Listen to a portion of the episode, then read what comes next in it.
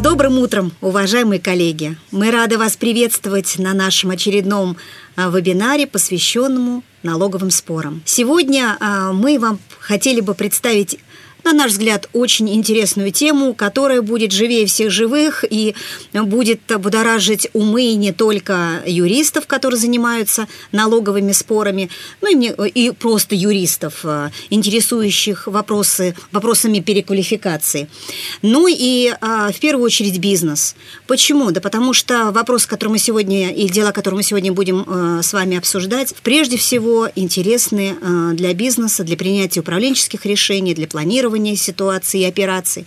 То есть есть о чем поговорить. А, и сегодня я с удовольствием хотела представить своего коллегу, своего боевого товарища, нашего юриста Илью Хефица, который вместе со мной поможет, и мы э, раскрыть эту тему, ну и подискутируем, да, Илья, с тобой немножечко. Доброе утро, коллеги. И, как обычно, хотела бы напомнить, что мы будем рады поделиться нашими материалами презентационными, а по вашему запросу их обязательно направим, равно как и по итогам вебинара мы сделаем небольшую Э, запись э, подгрузим э, на YouTube, чтобы вы, опять же, имели возможность, или те коллеги, которые сейчас не смогли к нам присоединиться, послушать основные выводы и основные дискуссии, которые, я надеюсь, сегодня интересные прозвучат в рамках сегодняшнего вебинара. Вы знаете, мы выводы обычно стараемся делать в конце, а, но сегодня мы решили нарушить наши традиции. А почему? Потому что, а, мне кажется, их будет важно держать в голове, когда мы пройдем через всю а, тех примеров, которые мы сегодня будем mm-hmm. обсуждать. А первый вывод, который мы хотели бы отметить, или тренд, он касается, безусловно, а, тех фактов, что в основе любой квалификации и переквалификации для цели налогообложения, безусловно, лежит гражданско-правовая квалификация тех операций, статуса деятельности, которую мы заявляем и которую нам необходимо оцифровать для цели налогообложения.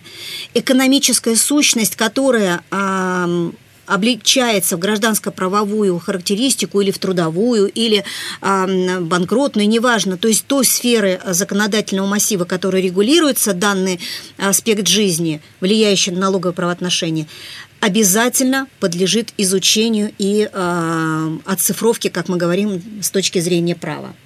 Второй вывод, наверное, который мы позволим себе озвучить, он связан с тем, что, конечно, наша жизнь а, стала более многогранной, более сложной. И такие классические примеры переквалификации вклада в уставный капитал в договор купли-продажи, наверное, мы уже не найдем, да, Илья? Вот не так много таких Суд... дел осталось. В судебной практике не найдем. Но не найдем.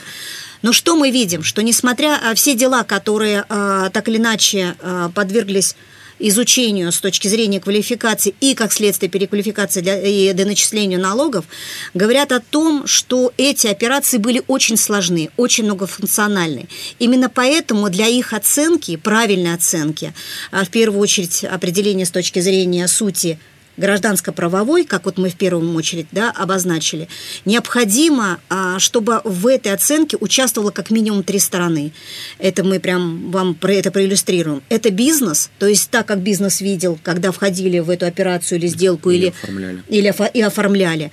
Это специалисты, юристы, налоговики, которые оцифровывают уже а, результаты этих фактов для, э, для цели налогообложения. И, как ни странно, третьи лица.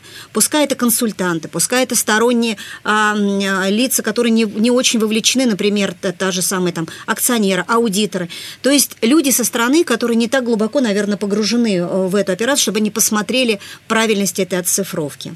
Ну и третий вывод, который мы хотели бы отфиксировать, это, безусловно, ну и мы, я надеюсь, вы согласитесь с нами, это это, безусловно, важность а, оценки всех этих операций а, с учетом позиции 54.1. Ну и говоря а, о проблематике, конечно, нельзя было не начать с правового обоснования или так называемого бэкграунда, что может лечь в основу на поднятие вопросов у наших контролирующих органов к нашей деятельности. Это, прежде всего, конечно, 45-я статья Налогового кодекса. 40 45 который дает право налоговому органу. При этом обращаем внимание на то, что вот эта квалификация или а, иная интерпретация, она еще была и продублирована еще в 53-м постановлении а, Пленума, которое, как мы знаем, э, на настоящий момент не отменено и применяется, и достаточно успешно применяется отдельно его положение. И э, такие же э, положения были отдельно закреплены и в постановлении Пленума Высшего арбитражного суда э, в 2015 году, в номер 25, где э, прямо указывается на то, что квалификация, то есть э, определение, что э, было положено в основу той или иной операции или виды деятельности, какая экономическая цель или суть, а дальше уже на основании этого а, квалифицировать для цели налогообложения те или иные последствия, а, является основным, может быть, если не главным аспектом проведения контрольных мероприятий. Когда мы говорим о конкретных делах, наверное, Илья, мне кажется, надо наших коллег сразу предупредить, что не, нашей задачей, наверное, не ста, мы став, не ставили перед собой задачу каким-то образом класси, классифицировать, да? Ну, то есть, да, посыл такой, что перед нами, да, не стояла задача э, с доктринальной, да, с, с доктринальной точки зрения чистоту формы выдерживать и классифицировать, типологизировать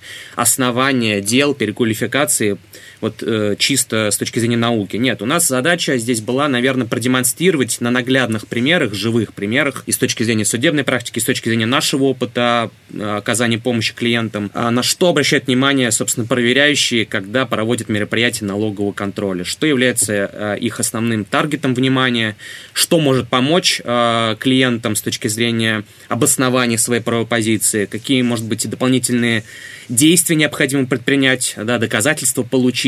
Ну, в общем, наша задача была именно продемонстрировать наглядно, а, интересно, а, что сейчас находится в центре внимания с точки зрения квалификации, переквалификации и вообще иной какой-либо юридической оценки а, деятельности налогоплательщика. Ну и как следствие как раз протестировать те три вывода, с которых мы начали сегодняшнюю дискуссию. Да? Ну давайте посмотрим. Первое дело, пожалуйста. Первое дело у нас а, посвящено практической ситуации переквалификации цепочки сделок. В двух словах, Илья, в чем суть? Да, это дело не дошло до суда. Это как раз мы хотели поделиться своим таким неким опытом взаимодействия с клиентами и помощи им. И здесь а, клиент – это операционная компания российская. Она занималась тем, что производила соответствующие товары и продавала их на экспорт, да, реализовывала их на экспорт, получалась эту выручку. Работала она, взаимодействовала с Э, взаимозависимыми иностранными трейдерами, э, несколько из которых были расположены, там, зарегистрированы в офшорных юрисдикциях. Э, ну, а в дальнейшем уже эти трейдеры перепродавали товар, изготовленный обществом, независимым покупателям, да, дистрибьюторам в дальнейшем. И, собственно, вот общество реализовывало эти товары через трейдеров, а трейдеры, в свою очередь, с выручки, полученной от реализации продукции, изготовленной обществом, выдавали займы человеку, который являлся по, по совместительству бенефициаром всей группы компаний, на то, чтобы, в общем-то, бенефициар обслуживал тоже свои какие-то цели. При этом расчетные счета у трейдеров э, взаимозависимых, они были открыты, и у бенефициара, они были открыты э, в одном банке иностранном и обслуживались эти счета, ну и контролировались тоже одним лицом. Что здесь не понравилось налоговому органу, и чем, собственно, примечателен этот пример, и почему мы хотели бы обратить ваше внимание на этот пример? Ну, потому что здесь очень э, такой экстраординарный э, вывод был сделан, э, очень креативный подход был применен налоговым органам собственно, по крупнейшим налогоплательщикам. Здесь э, налоговый орган э, вменил обществу российской компании обязанность удержать налог у источника с дохода физического лица сумм займов, которые были ему направлены. То есть, иными словами, налоговый орган посчитал, что общество российское, оно должно выступать налоговым агентом с доходов, полученным бенефициаром, и вся эта цепочка сделок в группе взаимозависимых лиц, она была направлена на то, чтобы как раз под видом продажи э, продукции, получения от нее выручки и последующего направления займов с полученной выручки направить дивиденды, да, то есть перераспределить прибыль от, российского, от российской операционной компании в пользу бенефициара. И э, какие, собственно, факторы позволили налоговому органу прийти к такому, ну, довольно а, креативному выводу. Ну, во-первых, налоговый орган отметил, что трейдеры взаимозависимые, они представляли собой такие транзитные компании, потому что у них не было материальных активов, не было имущества, не было штата, персонала и так далее. Они, а, скажем так, покупали и сразу перепродавали, и больше ни с кем не работали, кроме как с обществом. Ну, собственно, что и логично, потому что это были взаимозависимые трейдеры, вся выручка которых формировалась, а, собственно, продажей продукции, изготовленной обществом. Также в свою пользу налоговый орган обернул тот факт, что, ну, да, счета в банке иностранном, они были открыты, контролировались, и распоряжения на э, перечисление денежных средств, они все принимались э, лицами, связанными с бенефициаром группы. Кроме того, э, налоговый орган проанализировал финансовые показатели российской компании и отметил, что, ну, вообще-то вы и дивиденды не распределяли в проверяемом периоде, то есть тем самым прикрывая, да, вот эти вот операции как раз их распределением. Угу. Вот, то есть вся совокупность этих аргументов и позволила налоговому органу прийти к такому выводу и вменить обществу обязанность по удержанию налогового источника с этих операций.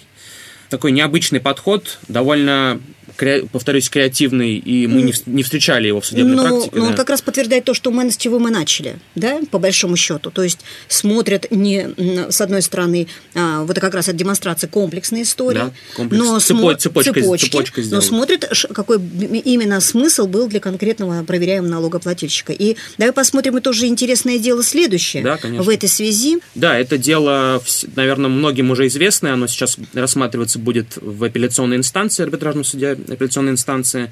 Собственно, в чем суть? Здесь, опять же, какой аспект? Здесь аспект, э, скажем так, переквалификации э, цепочки сделок угу. между взаимозависимыми лицами. Здесь российская компания, общество, между ней и правительством субъекта Российской Федерации будет заключено соглашение о государственно-частном партнерстве, в исполнение которого, собственно, были привлечены заемные денежные средства, чтобы угу. реализовать здесь инвестиционный проект на территории Российской Федерации и построить соответствующий объект капитального строительства. А, были привлечены денежные средства, а, при этом привлекались они там с привлечением также иностранного акционера. А, эти деньги взаймы общество получило и направило их на операционные цели. Собственно, по методу начисления общество учитывало в составе налоговой базы расходы на выплату процентов по привлеченному субординированному кредиту.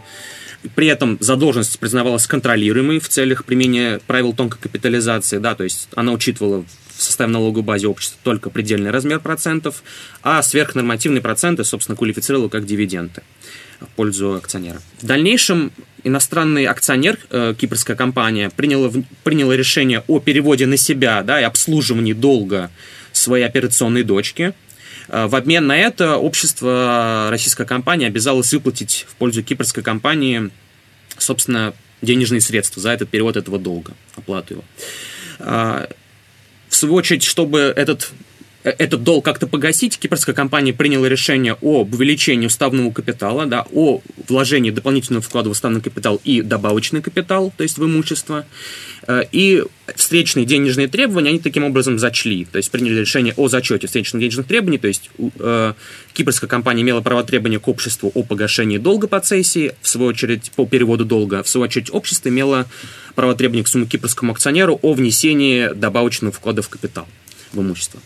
А, они эти требования зачли и, собственно, так действовали дальше. Налоговый орган оценил эти цепочки сделок и пришел к выводу, что вообще-то у вас и не было а, никакого намерения этот долг когда-либо обслуживать, потому что операционная российская компания, она всегда была убыточной, э, всегда, в смысле, вот с момента привлечения этого долга и в последующие периоды у нее не было средств, да, свободных денежных средств кэша, чтобы обслуживать, погашать эти, этот долг, поэтому вы изначально, вы как группа компаний, вы изначально стремились а, таким образом оформить цепочку операций, чтобы как бы простить этот долг э, и освободить общество от обязательств денежных. Поэтому мы э, вменяем вам в нереализационный доход в виде сумм ранее начисленных вами процентов по этому долгу и включаем его в состав э, доходов состав угу. нереализационных доходов для цен налога на прибыль. В свою очередь, общество заявляло контраргументы о том, что, ну, подождите, здесь э, собственно, в целях увеличения чистых активов было принято решение о э, зачете и э, о внесении добавочных вкладов в капитал, поэтому здесь применимы иные нормы налогового uh-huh. кодекса. Здесь не применима статья 250, как заявляет об этом налоговый орган. Кроме того, да, мы не погашали этот долг ранее, но впоследствии, уже после проверяемого периода, общество уменьшало добавочный капитал и с этих сумм выплачивало таким образом долг. Она предоставляла в судебной, уже в рамках судебной стадии, да, в рамках судебного разбирательства платежные поручения на выплату э, уменьшенного добавочного капитала. Также предоставляла письма об отказе о, о праве на доход, фактическое право на доход от кипрской компании, то есть подтверждала, что уменьшение добавочного капитала на самом деле является погашением долга в пользу иностранных кредиторов. Вопрос только в другом, что это не, э, не стало э, тем существенным аргументом, который переломил бы или, наверное, переубедил бы судью при оценке этой как бы ситуации. А, ну и, собственно, вот а, квалификация операций, да, вот а, мы опять же видим похожие ситуации, когда вроде Опять же, при прочтении этого дела, это дело тоже, вот номер вы видите, оно будет э, рассмотрено, вот мы ожидаем его рассмотрения.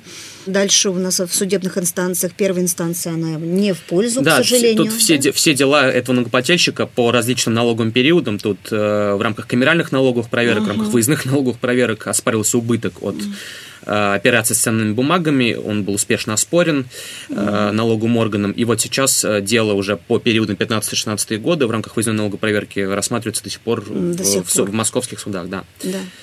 Два слова, да? Да, конечно. Него? Здесь мы выделили это дело в отдельную такую категорию операций с ценными бумагами, потому что они имеют свою специфику. 280 да, специфические нормы же, к ним да. применяются, если мы говорим про налоговые последствия в части налога на прибыль. А, и, э, собственно, там такие специфичные факторы принимаются внимание судом налоговыми органами. Почему мы хотели обратить внимание на это дело? Потому что здесь уже идет не переквалификация, а иная квалификация дохода, да, то есть полученного от реализации, в данном случае, от Э, погашения ценной бумаги в результате ее взыскания в рамках э, как залогового имущества по долгу. Причем даже не сколько на погашение, сколько на самом деле и, иного выбытия. Да, или иного выбытия. Потому что да. именно в этом деле интересно налогоплательщика и разумно, на наш взгляд, угу. не лишено этого юридических оснований, ссылаясь на 280-ю, говорил, что поскольку ценные бумаги пошли, ну, опять же, в рамках исполнения... Ну, кредиторы залогодержателя в рамках исполнения да. Да, своих обязательств по залоговым обязательствам, увы, были у него, и было разъяснение Минфина на эту тему, он ссылался в данном деле, то, соответственно, он имел право оцифровывать эту операцию согласно 280 статьей, статьи и учитывать финансовый результат для цели налогообложения. Что интересно а, в этом деле? Интересно, что когда э, суд в очередной раз стал анализировать толкование налогового органа по позиции иного выбытия для применения последствий, да, 280 э, ну, ну, скажем, он исходил из гражданской правовой квалификации. Да, и пришел к выводу о том, что здесь вообще неприменима статья 280, как это не парадоксально, потому что здесь не, не, не происходит ни реализация, ни иное выбытие ценных бумаг, и поэтому статья 280 неприменима, поскольку здесь, а, скажем так, акции используются как средство, средство платежа в рамках а, в рамках погашения долга. Поэтому эти средства, полученные от отчуждения этих акций, они, по сути, выступает погашением долга, поэтому применяется статья 270 о том, что расходы в счет погашения долга, они не подлежат учету для цели налога на прибыль. Поэтому убыток от реализации этих ценных бумаг вы учесть не можете для цели налогообложения. То есть налогоплательщик когда-то понес расходы на приобретение ценных бумаг в размере нескольких миллиардов рублей. Сейчас, получается, этот убыток потерян для налога на прибыль, и вот отказанным было его внесение в трех целых налоговых периодах. Что касается письма Минфина, здесь, коллеги, хотел обратить внимание на то, что это отличная, э, скажем так, отличный способ защитить защитить себя от пеней и штрафов. Однако здесь это, этот запрос в Минфин был отправлен уже на стадии рассмотрения дела в суде, э, по-моему, или на стадии уже обжалования, обжалования. результатов проверки, результатов проверки, угу. и поэтому не, не, освобод, не освободил его это от штрафов от пеней. Э, ну и в целом там вот были, наверное, вопросы у суда к формулировке запроса, но тем не менее хотели бы отметить это как э, один из, одной из возможных опций для того, чтобы себя как-то перестраховать да, лишним, лишним образом. Ну и опять же, возвращаясь к нашему буллет-поинту касаемо последствий переквалификации, это персональные вещи, конечно, такое письмо, оно снижает нагрузку, потому что суммы гигантские, снижает да. нагрузку на, на потенциальные поднятие вопросов в отношении топ-менеджмента, это безусловно. Да, да, и что еще хотелось бы отметить, наверное, это то, что ну, до сих пор вот вопрос, э, рассматриваемый на слайде, анализируемый, он все-таки для налог в судебной практике, правоприменительной практике, скажем так, он не решен до конца, потому что есть прецедент Верховного суда, это дело Хайникина, Абсолютно. где векселя, ну, в целом также использовались для погашения, для, для скажем так, для зачета встречных обязательств. Есть Были иные дела... Иные дела, как выбытие. Да, и, да, как выбытие. Есть иные дела, как реализация этих ценных бумаг, да. Есть mm-hmm. иные дела, также положительные, разрешенные на уровне там судов кассационной инстанции в пользу, где применялась статья 280 и где была отказана применить статья 280. То есть этот вопрос, он на самом деле, ну, мы не можем сказать, что до конца решен, наверное, что на нем поставлена точка, здесь еще, наверное, должно быть развитие какое-то, и э, правоприменитель должен высказаться по этому вопросу, потому абсолютно. что пока есть неопределенность. Наша задача да. была, как вот ты говорил в самом начале, абсолютно подсветить, корректно, да? подсветить, что и даже простые вроде как, как кажущие операции, угу. они рассматриваются на предмет э, попыток юридической квалификации той или иной, э, того или иного движения тех или иных фактов.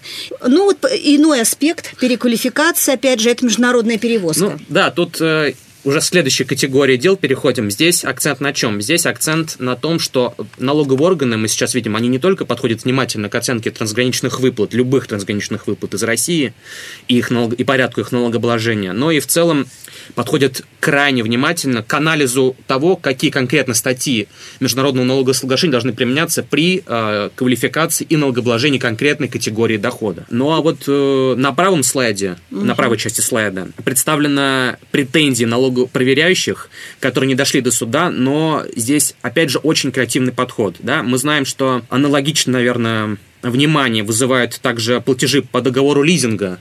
Мы знаем, угу. да, что это и в судах сейчас идет, и на досудебной стадии внимание налоговых органов они привлекают эти лизинговые платежи, и непонятно, как их облагать. Да, в науке вот мы видим в статьях ученых, э, правоведов о том, что эти доходы могут облагаться и как э, плата за оборудование, то есть роялти, как процентный доход и как иной доход в конкретных случаях, или как доход в виде предпринимательской деятельности, то есть не бежит налогоисточником совсем.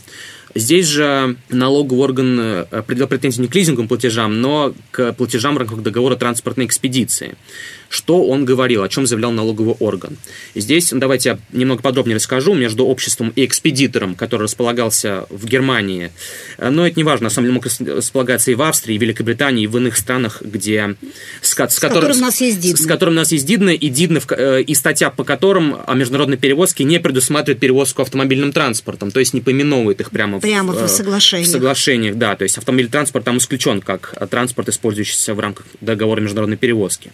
И вот раз э, тран, автомобильный транспорт не поименован в ДИТНе с ФРГ, то налоговый орган говорит о том, что ну, тогда положение, э, статья о международной перевозке неприменимо, применим налоговый кодекс, а раз э, ну, раз там нет этих норм. Да, раз там нет этих норм. Примени налоговый кодекс, и тогда международная перевозка облагается налоговым источником выплаты по ставке 10%, как раз угу. статья 309 налогового кодекса. А, но, получается, эта логика немного, может быть, немного порочна с точки зрения теории международного налогообложения, да, потому что, таковой. да, потому угу. что, как мы знаем, все-таки мы должны проверить все статьи э, международного налогового соглашения, если они применимы специально, да, то идем по порядку. И вот здесь, на наш взгляд, э, ну и на взгляд, кстати говоря, Минфина Российской Федерации, который в ряде своих писем так, такую же логику демонстрировал, здесь нужно идти, на самом деле, последовательно. И мы видим, что если мы сначала должны проанализировать статью 7, да, то есть статью 7 о доходах от предпринимательской деятельности. Угу. И мы видим, что на самом деле это доходы от оказания услуг транспортной экспедиции, они могут подпадать под активные доходы от а, ведения предпринимательской экономической деятельности. И поэтому не подлежат налогообложению источника выплаты совсем. Да. Иные тут статьи Дидна неприменимы, то есть это точно, наверное, не проценты. Ну, конечно. Тут не будем, наверное, конечно. ну, мудрствовать лукаво. Это не роялти. Ну, учитывая, что это активная да, деятельность. Да, это активная как деятельность, такая, да. как таковая. То есть этот, этот экспедитор, он находил перевозчиков взаимозависимых и, э, собственно, э, передавал им грузы. Ну и для него это активная деятельность. Да. И вот здесь вот ты абсолютно прав, что как раз в этом деле, и вот мы, э, как бы опять же демонстрировалось, да. что надо исходить, вот не просто даже степ-бай-степ смотреть на нормативный акт, который mm регулирует данные правоотношения, а надо в первую очередь правильно, правильно а, определив а, ну, суть операции, которую осуществляет, какой для него это статус, что, в принципе, было uh-huh, сделано. Uh-huh. Дальше а, обратить внимание, что надо нормы читать не выдергивая, uh-huh. искажая смысл. Что такое, для чего нужен Диднет? Чтобы урегулировать, как раз вот это избежать двойного налогообложения. Да. И идти, как ты правильно отметил, э, шаг за шагом с тем, чтобы проиллюстрировать, что здесь не возникает никаких дополнительных налоговых обязанностей, что и, в принципе, сделано было. Да, все верно. Успешно, достаточно. То есть это как раз вот тот самый случай, да, вот мы с разных сторон попытались вам э, проиллюстрировать, что алгоритм плюс-минус, он везде одинаков. То есть какие бы мы сфер не брали, начиная там от ценных бумаг, и дальше у нас еще несколько в запасе есть дел, которые мы угу. э, тоже хотим вам показать, из разных э, спектров. Но везде алгоритм в принципе, одинаков. Сначала, друзья мои, мы понимаем, что, что мы делаем. Причем понимаем, знаете, так вот, из, э, в первую очередь, с бизнес точки зрения, с точки зрения юридической обвязки, несмотря на то, что я юрист, но пальму первенства в первую очередь бизнесу отдаю, потому что они, они определяют, что мы хотим совершать для предпринимательских целей. Мы думали, уважаемые коллеги, включать или не включать сегодняшний С вебинар. Самые, горя самые горячие, горячие, пироги. горячие мы, споры. Да, и мы даже друг с дружкой немножко с Ильей подискутировали, а, а нужно ли включать а, переквалификация основной, не основное, движимое и недвижимое имущество. И все-таки приняли решение, что ну какая тема квалификации и переквалификации без упоминания. Потому что уж насколько наглядно а эта проблематика острая. Я хочу вам сказать, что за этими делами очень пристально следят на уровне, в том числе центрального аппарата, и это больная тема а, с точки зрения воспринятия практикой тех выводов, суд, выводов Верховного суда, которые уже как минимум в трех делах он отфиксировал.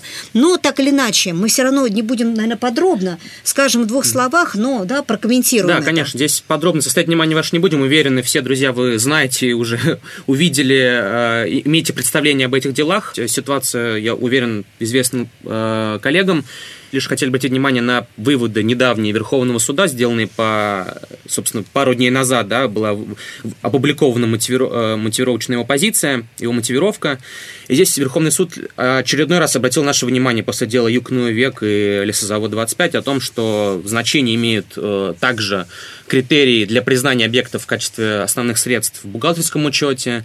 Э, здесь недостаточно применение исключительно гражданско-правовых критериев. Кстати, интересно, что ранее по делу Юг век а, Верховный суд указывал, что эти критерии не недостаточны, а о том, что они а, не позволяют однозначно решить вопрос о применении льготы. То есть он, если ранее в деле Юг век Верховный суд все-таки как-то более строго подошел к этим критериям, то сейчас они не являются достаточными, но их забрасывать со счетов не нужно.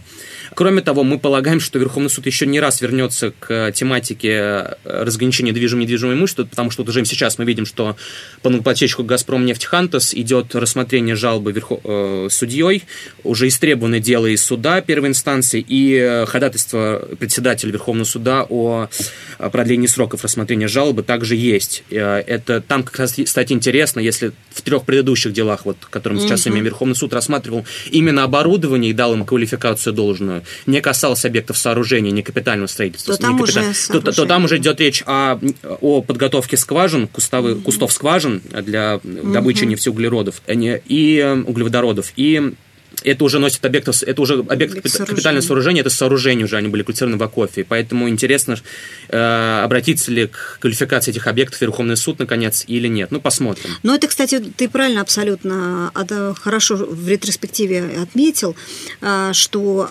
вот мы что наблюдаем, если уже закрывать эту тему основных mm-hmm. средств переквалификации, что идет э, пошаговое такое, сначала вроде с, начиная с очевидных вещей, но пошаговое все-таки, ну, можно сказать, ревизия тех правовых позиций, которые суды просто, ну, как бы под копирку у нас писали в отношении признания их объектами недвижимости. Единообразия точно нет. И, и сейчас вот мы потихонечку видим, что Верховный суд заставляет нас, э, опять же, э, спасибо тем налогоплательщикам, которые все-таки э, решились оспаривать отрицательные судебные да. дела, пересматривать подходы и возвращать, мне кажется, к самому главному, с чего мы всегда начинаем и, в институтах, и при своих финансово-хозяйственных хозяйственной деятельности постоянной, что все-таки налоговые правоотношения регулируются налоговым кодексом. А глава, которая регулирует у нас порядок исчисления уплаты того же самого там, налога на имущество да, или там, а, на, налога на прибыль, а, они говорят, на основании чего мы должны считать. И, например, когда мы говорим про налог на имущество, то там прямо предусмотрено, что налог на имущество определяется нас по правилам бухгалтерского учета. Ни заключений, ни каких-либо там иных позиций, ни, э, ни, ни мнений каких-то, а вот бухгалтерский учет. А бухгалтерский учет у нас основан на чем? На технической характеристике объекта. И если для меня этот объект, а для моих, в первую очередь, целей, он не является недвижимостью, а я его рассматриваю как оборудование, то а, и Верховный суд призывает, что даже если это монументальное, как нам кажется, строение, оно не, не относится к размеру табуретки, условно говоря, применять здесь положение ГК 130 да, и при характеристике 134, ну, наверное, не совсем обоснованно. Давайте все-таки обращаться к нормам МНК и смотреть. И это хороший посыл, а, который как раз говорит, и опять же прослеживается цепочка, да, или о чем вот мы угу. на протяжении сегодня часа и говорим. Сначала мы определяем операцию, то есть в данном случае приобретение объекта, для каких целей он был у нас приобретен, э, для каких целей а, мы его, собственно, монтировали, как мы его эксплуатируем, и это дает основание нам потом, если мы не согласны с квалификацией, которую делает налоговый орган, отстаивать, привнося те же самые там, ну, как где-то творчески проявляя, а, привнося какие-то доказательства или документы. Есть еще несколько интересных, буквально парочку у нас да, да осталось да. в качестве примеров и вот выводы. Ск- скорее, да, вот дальше мы хотели бы уже какую-то ложку меда тоже привнести в, наш, в нашу дискуссию и продемонстрировать, что есть и положительные аспекты э, в вопросах квалификации и переквалификации, а, которые вытекают из действий, предпринятых налогоплательщиками при оспаривании, при э, защите, защиты своей позиции правовой. Но это вот дела, связанные с э, также горячими такими, такой тематикой, как э, рекла, э, квалификация рекламных услуг, точки зрения их нормируемости, ненормируемости, с точки зрения э, документальной подтвержденности реальности этих услуг, да, то есть что это реклама, маркетинг, это какие-то иные консультационные услуги. Вот э, два дела, одно из них продолжает свое рассмотрение в судебных инстанциях, второе, кстати, также на новом круге уже продолжает рассмотрение. И здесь э, налоговый орган какие претензии по обоим делам предъявляли, которые так или иначе связаны, эти претензии были. Они заявляли о том, что вот вы э, вы, налогоплательщик, приобретали у своего контрагента не какие-то консультационные услуги в сфере маркетинга или иные консультационные услуги, а, э, которые подлежат а, учету в составе расходов в полном объеме, а вы приобретали некие иные виды реклам, нормируемых, которые должны нормироваться в составе как 1% от расходов, и поэтому, собственно, в учете расходов сверхпредельных вам отказано.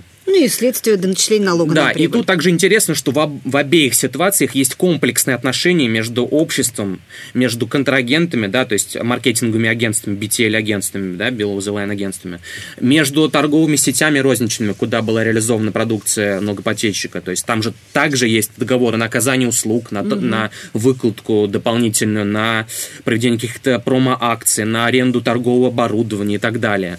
Э, поэтому эта комплексность отношений, в ней, конечно же, можно запутаться. И вот эти дела демонстрируют, что когда есть такие комплексные отношения, содержащие в себе множество договорных обязок, множество документов, множество сторон, вовлеченных в оказание услуг, или связанных так или иначе, иначе с этим процессом, тогда налоговый орган, ну, не мудрено, мы тоже люди, да, мы тоже можем запутаться. Ну, Он, или, или не э, разобраться. Не, да. Нежелание разобраться, я да, сказала, налоговый да. орган может не разобраться в потоке угу. информации и смешать, скажем так, денежные потоки, услуги, характер этих услуг, объем этих услуг друг с другом и спутать. И вот на следующем слайде как раз э, и продемонстрировано, что при должном подходе свою позицию можно подтвердить. А что, что можно сделать? Ну, обратить внимание на условия договоров что, что, какой объем услуг мы закладывали своим контрагентам, и здесь это было сделано налогоплательщиками. Угу. Налогоплательщик продемонстрировал, что есть два стрима, смотрите, по, одному, по одним договорам с торговыми сетями розничными, там, с Океем, Перекрестком, Метро, Лентой, мы приобретали одни услуги, с маркетинговыми агентствами другие, не нужно их смешивать. Далее, э, конечно же, необходимо собирать какие-то дополнительные документы, налогоплательщик собирал документы и от торговых сетей. Да, это сложно, мы понимаем, по своему опыту судебному. Причем лучше это делать чуть-чуть заранее, да. нежели тогда, когда у нас начинается начинается спор в суде, спор в суде да, а уж тем более, да. конечно, на стадии особенно предпроверочного анализа, или когда вот мы закрыли какие-то отношения, кроме угу. как, там, пускай даже на какой-то регулярной основе, да, да, да. получать информацию, потому что реклама и маркетинг, вообще попытки, вот особенно, да, вот в отношении комплексных контрактов, угу. но это э, тоже высокая как бы степень риска. Да, и тут, конечно же, нужно заранее обращаться к, к своим контрагентам за получением каких-то пояснений, писем. Да, мы понимаем, что это сложно бывает с торговыми сетями, они бывают отказываются от представления писем, но можно попробовать хотя бы. Да, более того, э, никто не исключал представление дополнительных пояснений от имени сотрудников компании, если они были допрошены, и показания эти были ну, недолжным образом да, интерпретированы проверяющими. Да. И тут э, нападчики, например, обратились к нотариусу и заверили показания сотрудника повторно у нотариуса и представили эти пояснения в суд, и суд принял их как надлежащее допустимое доказательство.